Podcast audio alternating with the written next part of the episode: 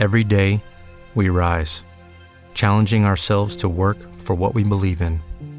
At U.S. Border Patrol, protecting our borders is more than a job, it's a calling. Agents answer the call, working together to keep our country and communities safe. If you're ready for a new mission, join U.S. Border Patrol and go beyond. Learn more at cbp.gov/careers. ¿Quieres conocer qué es la fibra dietética? ¿Qué beneficios aporta a tu salud? Y sobre todo, importante, ¿cuándo es recomendable disminuir o eliminar la fibra dietética de tu dieta? Pues quédate hasta el final del vídeo porque te va a interesar. ¿Qué tal compañeros? Aquí el doctor Borja Bandera y bienvenidos a un nuevo vídeo. La fibra dietética es una parte de la dieta poco comprendida, que la gente sabe ahí en el fondo de que suele ser buena, ahora diremos en este vídeo cuándo es buena y cuándo no es tan buena, pero es poco comprendida y la verdad es que hay mucho que entender sobre la fibra dietética. ¿Qué es la fibra dietética? ¿Cómo definiríamos a la fibra? Pues la fibra es un carbohidrato, es decir, forma parte de los carbohidratos, moléculas formadas por carbono, oxígeno e hidrógeno. Eso sí, tiene una cualidad que la diferencia del resto de carbohidratos y es que no son absorbibles en el tubo digestivo y su energía no se puede utilizar. Por eso siempre digo que hay que calcular los carbohidratos netos que son los carbohidratos que quedan después de haber quitado la fibra dietética del total de carbohidratos de un alimento en concreto. Si un alimento tiene 20 gramos de carbohidrato pero 5 gramos son fibra dietética, no tiene 20 gramos de carbohidrato netos, tiene 15 gramos de carbohidrato netos, ¿de acuerdo? Sencillo de entender. ¿Qué tipos de fibra existe, Borja? Ya sabemos que son pues, un tipo de carbohidratos que no se absorbe, pero hay diferentes tipos de fibra. A grosso modo vamos a diferenciar la fibra en tres tipos de fibra. Fibra soluble, fibra insoluble y fibra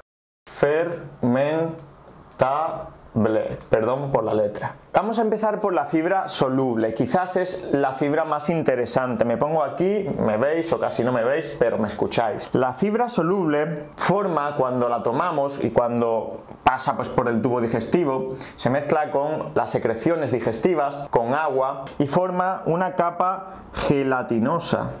Es decir, imaginaos que este rotulador rojo es fibra soluble pues la fibra soluble forma en el tubo digestivo una capa gelatinosa que recubre el lumen digestivo es decir, la superficie del tubo digestivo. Esa capa gelatinosa es clave en los efectos beneficiosos de la fibra. ¿Por qué? Pues porque, como diremos después cuando hablemos de toda la lista de beneficios, enlentece y modifica la absorción de triglicéridos, de grasas, de colesterol, de glucosa y de otros muchos nutrientes. Además de otros beneficios que después os cuento. Suelen ser polisacáridos, moléculas muy largas de moléculas de glucosa que están unidas entre sí. Polisacáridos, hay pectinas, hay betaglucanos como los presentes en la avena, está el psyllium, la cáscara de psyllium, que es el plantago ovata y que he recomendado en otros vídeos. Eh, están las gomas naturales como la goma guar o la goma santana, está el galactomanano o los alignatos. Todos ellos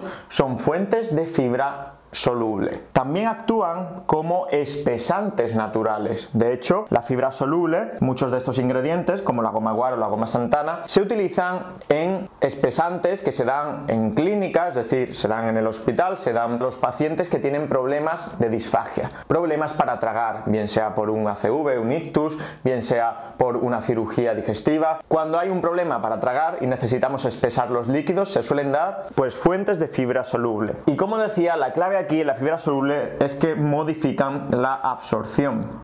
El perfil de absorción de nutrientes lo modifican, tanto de glucosa como de triglicéridos, como de colesterol, y esto marca toda la diferencia, como diremos después. Otro tipo de fibra es la fibra insoluble. ¿Por qué se llama fibra insoluble? Pues porque no se disuelve en agua bien, pasa de forma más o menos intacta durante todo el tubo digestivo y va pasando pues por el tubo digestivo la fibra insoluble intacta y va aumentando el bolo fecal, va aumentando el bolo fecal hasta que es eliminada pues por el ano. Lo que hace la fibra insoluble es modular el tránsito gastrointestinal, es decir, acelera el tránsito gastrointestinal y mejora nuestra regularidad intestinal. Pero chicos, es que hay otro tipo de fibra que es más interesante todavía, que es la fibra fermentable. Tenéis que entender que la fibra fermentable puede ser fibra soluble o fibra insoluble, pero tiene una característica diferencial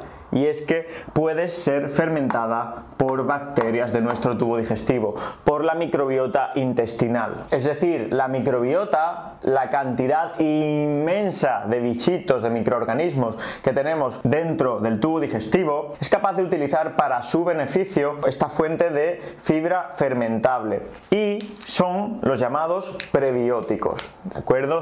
O actúan como prebióticos. Ojo, como siempre, no nos confundamos entre prebióticos y probióticos. Los probióticos son bacterias en sí, son bacterias vivas que se pueden tomar bien directamente con un probiótico que compras en la farmacia o bien mediante alimentos que contienen estas bacterias, alimentos probióticos. Mientras que los prebióticos son eso, fibra que puede ser fermentada y que va incluida en alimentos. Puede ser fibra soluble o, fibra insoluble, pero he querido separarlo en otra categoría porque es muy interesante pues que sean fermentables. ¿Y por qué es interesante diréis? Pues porque cambia la actividad y la composición de la microbiota. Los prebióticos, los alimentos fermentables cambian la actividad, funcionalidad y también la composición de la microbiota y ofrecen beneficios metabólicos, beneficios metabólicos. ¿Por qué? Pues porque como mencionaremos después, producen ciertas sustancias esos microorganismos al fermentar estos carbohidratos, esta, esta fuente de fibra, producen sustancias que nuestro cuerpo utiliza, metabolitos beneficiosos desde el punto de vista metabólico. De hecho, gran parte de los beneficios de la fibra se han descubierto en los últimos años que son atribuidos a esos metabolitos, a esos, mm, esas sustancias que producen las bacterias intestinales cuando fermentan pues este tipo de fibra. Ahora pasemos a ver los beneficios chicos de la fibra. La fibra disminuye la glucemia postprandial después de comer, los niveles de azúcar en sangre disminuyen, es decir, en una persona con diabetes cuando come un, por ejemplo, una fuente de carbohidratos rica en fibra una fuente de carbohidratos baja en fibra, la diferencia en glucemia después, en los horas, minutos después de tomar esa comida, es brutal, es muy diferente hay una gran diferencia entre tomar una comida con fibra y una comida sin fibra. Las personas no diabéticas también, pero esto tiene más mm, significado, tiene más importancia en las personas diabéticas. Disminuye también de igual forma la insulinemia, la cantidad de insulina que llega a elevarse en sangre después de digerir y absorber los carbohidratos. Aumenta la saciedad.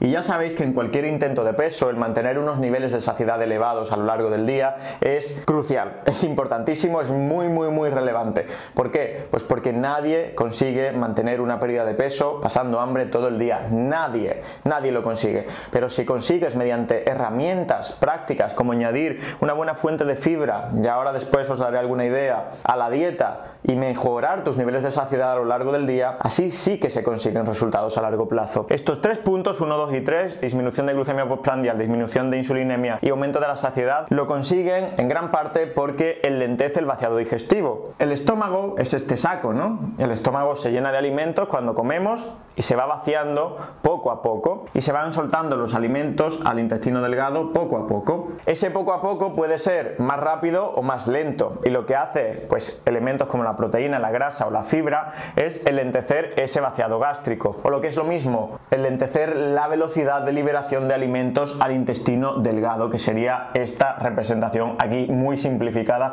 y muy mal dibujada. El cuarto punto muy interesante, la fibra mejora la función de barrera del tubo digestivo. El tubo digestivo es una barrera, es una barrera que separa pues el exterior, que paradójicamente es el interior del tubo digestivo, donde está todo lo que se está digiriendo y absorbiendo, del interior de nuestro organismo, interior, exterior. Y esta barrera a veces se daña y aparecen pequeñas micrométricas porosidades que conforman lo que se llama el leaky gut o intestino permeable. Esto se hipotetiza y hay bastante evidencia al favor de es la causa de múltiples patologías tanto digestivas como extradigestivas y la causa también de la inflamación crónica de bajo grado o uno de los componentes que más contribuyen a esa inflamación crónica de bajo grado. Pues bien, la fibra, sobre todo algunos alimentos prebióticos, alguna fibra fermentable, mejoran esta función de barrera gastrointestinal, es decir, disminuye la permeabilidad intestinal. Disminuyen marcadores de inflamación, precisamente por esto, por mejorar la función de barrera del tubo digestivo. Hay que preservar la barrera digestiva. Cuanto mejor preservemos esa barrera, la salud del tubo digestivo, la salud de esas células que forman una separación entre lo que hay dentro del tubo digestivo y lo que hay dentro de nosotros, pues mejor, más salud tendremos. Sexto punto, generación de ácidos grasos de cadena corta, short chain fatty acids. ¿Qué son estos ácidos grasos de cadena corta? Pues lo he explicado antes, pero lo vuelvo a explicar. Hay bacterias en el tubo digestivo que fermentan algunos alimentos que contienen pues, elementos fermentables que pueden ser aprovechados por estas bacterias. En ese proceso de fermentación generan metabolitos. Muchos de ellos se llaman short chain fatty acids, ácidos grasos de cadena corta. El butirato, el propionato, el acetato, son ácidos grasos beneficiosos a nivel metabólico porque han demostrado mejorar la producción de hormonas beneficiosas, como el GLP-1. Hice un vídeo entero, varios vídeos del GLP-1. Es una hormona que ahora imitamos de forma artificial y ponemos a pacientes con obesidad, con diabetes, para mejorar esa diabetes y esa obesidad. Pues bien, esa hormona se produce naturalmente y hay alimentos que la incrementan, por ejemplo, alimentos ricos en fibra. También el péptido II aumenta. Todo esto también contribuye a aumentar la saciedad, aumenta la sensibilidad a la insulina, en parte también por estos metabolitos beneficiosos, estos ácidos grasos beneficiosos. Y además, pues elementos como la fibra insoluble, he dicho antes, que mejora el tránsito gastrointestinal, regulariza el tránsito gastrointestinal, hace que vayas al baño de forma más regular y previene trastornos digestivos. Esto sería, de forma muy resumida, 10 beneficios, los 10 beneficios de la fibra dietética. Algunos son atribuidos más a la fibra insoluble, como el tránsito. Algunos son más atribuibles a la fibra soluble y otros más a el aspecto de fermentación de esa fibra, al aspecto de pues transformación de fibra dietética en otros metabolitos beneficiosos como los ácidos grasos de cadena corta. Pero chicos, hay algo súper interesante que quiero que prestéis mucha atención. Hay veces que damos fibra, suplementamos con fibra y los pacientes responden y mejoran sus síntomas digestivos, mejora la regularidad intestinal, disminuye los síntomas como la inflamación, la, distensión abdominal, pero hay otras veces que esos mismos pacientes o pacientes similares no responden. ¿Qué está ocurriendo aquí? La ciencia va descubriendo cositas y una de las cosas que, que descubrimos es que no todos somos iguales a nivel intestinal y que los perfiles de microbiota de cada persona pueden condicionar que respondas o no respondas a la fibra. Ojo, pueden condicionar que a tu vecino le siente muy bien un suplemento de fibra y a ti te siente fatal. Y no, y no solo no mejoren los síntomas digestivos, sino que los empeores, que puedes empeorarlos. Fijaos en este estudio, aportaron inulina, que es un prebiótico, a los individuos que participaron en el estudio. Y vieron al final que aquellos que tenían una gran cantidad de prebotela, que es un tipo de bacteria, un grupo bacteriano, perdían más peso. Sin embargo, aquellas personas que tenían una baja cantidad de prebotela perdían mucho menos peso, perdían bastante menos peso. Había diferencias en función de si un grupo tenía una bacteria, otro grupo tenía menos cantidad de esa bacteria. Fijaos qué interesante esto, ¿no? De esta manera tendremos en el futuro que determinar pues cómo es tu microbioma antes de aportar probióticos, prebióticos, fibra o cualquier otra intervención a nivel del tubo digestivo. Y es que también hemos descubierto, o vamos descubriendo poco a poco, que hay bacterias con un perfil más sacarolítico, que serían las buenas, las que producen ácidos grasos de cadena corta cuando fermentan, pero hay otras bacterias con un perfil más proteolítico, que en vez de producir ácidos grasos beneficiosos, a nivel metabólico producen pues, sustancias como indoles o sulfitos de hidrógeno, que no solo son negativas, sino que pueden llegar a ser muy negativas. Llegados a este punto seguro que os habéis preguntado, Borja, pero ¿cuánta fibra es adecuada? La respuesta como siempre es depende, depende. Podemos decir que unos 15 gramos de fibra al día es una cantidad adecuada para la mayoría de personas. Esto se consigue con una dieta que incluya fruta, verdura y algún cereal integral fácilmente. Hablamos de fibra soluble e insoluble indistintamente, no hay una recomendación separada de fibra soluble y otra de fibra insoluble. En todo caso, podríamos establecer un límite superior en unos 30 gramos, porque hay muchas personas que tienen problemas digestivos, sobre todo funcionales, cuando sobrepasan los 30 gramos de fibra al día. Y pasamos a la última parte, pero no por ello menos importante, de hecho me creo que es de las más interesantes que se puedan decir en el vídeo, sobre la fibra, que es Borja, y en qué situación o situaciones tengo que disminuir mi ingesta de fibra, tengo que reducir la ingesta de fibra, tengo que seguir lo que se llama una dieta baja en residuos. Es posible que hayas oído por ahí que la fibra no es tan buena como pensábamos. Bien, esto no es del todo cierto, pero sí que existen personas que por su situación tienen que reducir temporal o permanentemente su consumo de fibra y realizar por tanto una dieta baja en fibra o sin fibra. Personas que tengan un brote de síndrome de intestino irritable y que tengan mucha sintomatología pueden beneficiarse de reducir la fibra. Personas que tengan Diverticulitis, especialmente si está muy activa la enfermedad. Divertículos en el colon, que son como sacos que se forman en el colon y que ocasionan pues muchos problemas y muchas veces incluso pues se infectan y hay que operarlos. Personas con enfermedad inflamatoria intestinal, colitis ulcerosa o enfermedad de Crohn, sobre todo cuando hay un brote activo o sobre todo si hay cirugías hechas para paliar eh, estas enfermedades que es frecuente que, estos pacientes tengan que pasar por quirófano. Cada vez menos frecuente con la mejora de la terapia y de los nuevos tratamientos que van saliendo, pero todavía, tristemente, pues hay pacientes que tienen que pasar por quirófano por una enfermedad inflamatoria intestinal. Cuando hay cualquier reconstrucción intestinal, es decir, el cirujano ha tenido que abrirte, ha tenido que hacer alguna reconstrucción quirúrgica del tubo digestivo, ya sea por un tumor, ya sea porque hayan tenido que hacer una gastrectomía y quitar el estómago por un tumor, ya sean porque una patología quirúrgica lo ha, o lo ha condicionado y ha obligado al cirujano a tener que operarte. Pues en ese caso es muy probable que te beneficies de una dieta baja en fibra. Hay personas que después de una cirugía bariátrica, una cirugía de reducción de estómago, no toleran bien la fibra. Por lo tanto, cirugía bariátrica y tienen que reducir su consumo de fibra. Hay personas que tienen lo que se llaman bridas, que básicamente las asas del tubo digestivo, sobre todo el intestino delgado, las asas, se pueden pegar entre sí cuando ha habido una cirugía previa y eso condiciona que pueda obstruirse el, el tubo digestivo y ocasionar una obstrucción o pseudo obstrucción intestinal. También si has tenido ya previamente una obstrucción intestinal, cuidado. Tu dieta deberá ser baja en residuos y baja en fibra o sin fibra. Para la preparación de una colonoscopia, si te has hecho una colonoscopia, te habrá dicho el médico que los tres días previos, los dos días previos, tendrás que prepararte tomando una solución preparatoria y haciendo una dieta sin residuos o baja en residuos. Y también, y esto quizás es el punto más interesante, cuando hay muchos síntomas digestivos funcionales, muchas veces no sabemos qué hay detrás.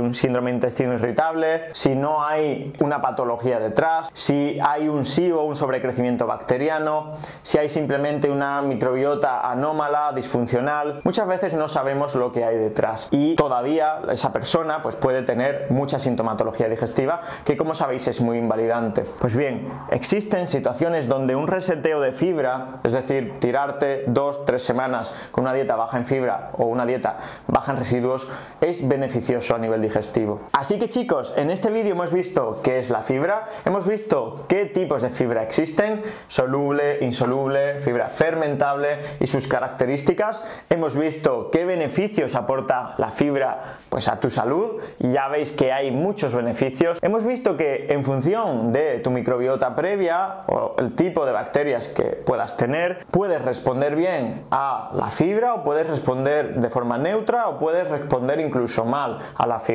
Por eso hay tanta variabilidad entre personas y por eso pues puede una persona decirte que incluye la fibra y se siente saciado, se siente genial y se siente con energía y muy bien todo, y otra persona de las mismas características te puede decir que no, que le va fatal, que tiene flatulencia, meteorismo, que tiene hinchazón, que no le sienta bien. Además, os he dado una lista, hay más situaciones, pero una lista de situaciones donde la dieta baja en fibra pues es recomendable, ¿de acuerdo? Así que chicos, espero que en este vídeo hayáis aprendido mucho, nos vemos en el próximo, recordad que tenéis la comunidad exclusiva de miembros del canal y que os podéis unir cuando queráis. Muchas gracias por quedarte hasta el final del vídeo, un fuerte abrazo y a seguir empoderando. Okay, round two. Name something that's not boring. laundry? Ooh, a book club. Computer solitaire, huh? Ah, oh, sorry, we were looking for Chumba Casino. That's right. ChumbaCasino.com has over 100 casino style games. Join today and play for free for your chance to redeem some serious prizes. ChumbaCasino.com. No purchase necessary. Full prohibited by law. 18 plus terms and conditions apply. See website for details.